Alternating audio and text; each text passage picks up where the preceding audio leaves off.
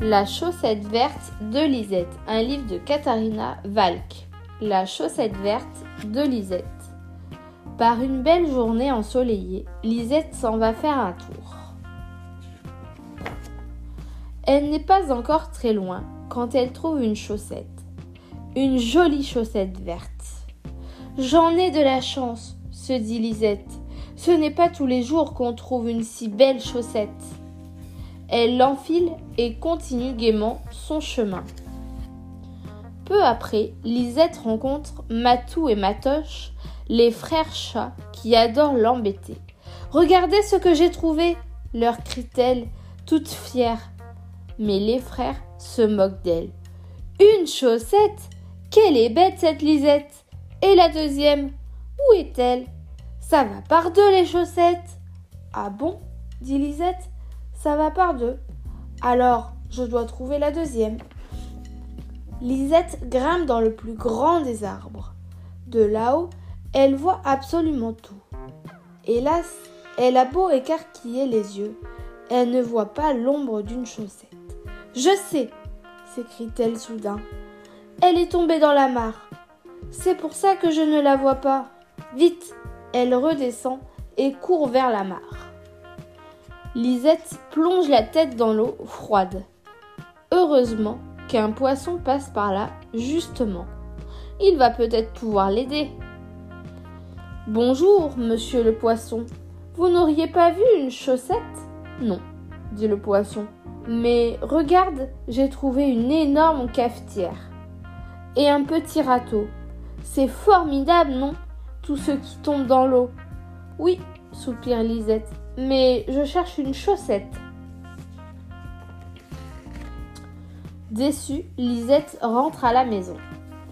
Pourquoi es-tu triste, ma petite fille? demande maman. J'ai trouvé une chaussette, bougeonne Lisette. Mais une seule, c'est nul, il en faut deux. C'est vrai, dit maman, les chaussettes vont par paire, comme les chaussures. Donne-la moi, je vais la laver.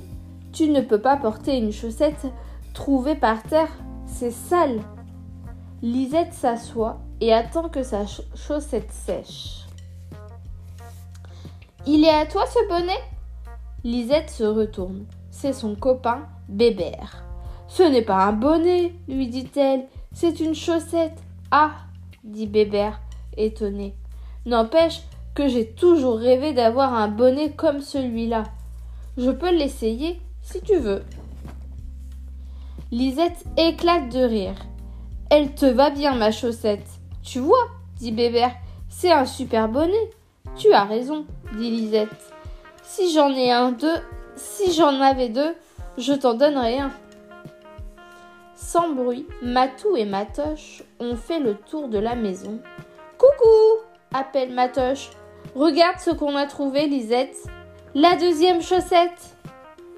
Où était-elle s'exclame Lisette? Mais les frères ne répondent pas. Ils détalent en criant Eh bien, attrape-la, ta chaussette Lisette et Bébert s'élancent à leur poursuite. Ouf Ils sont petits, mais ils courent vite, souffle Matou. Mais ils n'auront pas leurs chaussettes, ricane Matoche. Et plouf Lisette et Bébert arrive tout essoufflé. Allez, dit Lisette, donnez-nous la chaussette maintenant. Quelle chaussette? On ne l'a plus la chaussette. Vous voyez bien, elle s'est envolée. Bébert entraîne Lisette. Laisse tomber, dit-il. Ils sont méchants et menteurs en plus. Ça ne peut pas s'envoler une chaussette. C'est trop bête, dit Lisette. Maintenant on n'aura pas de deuxième bonnet.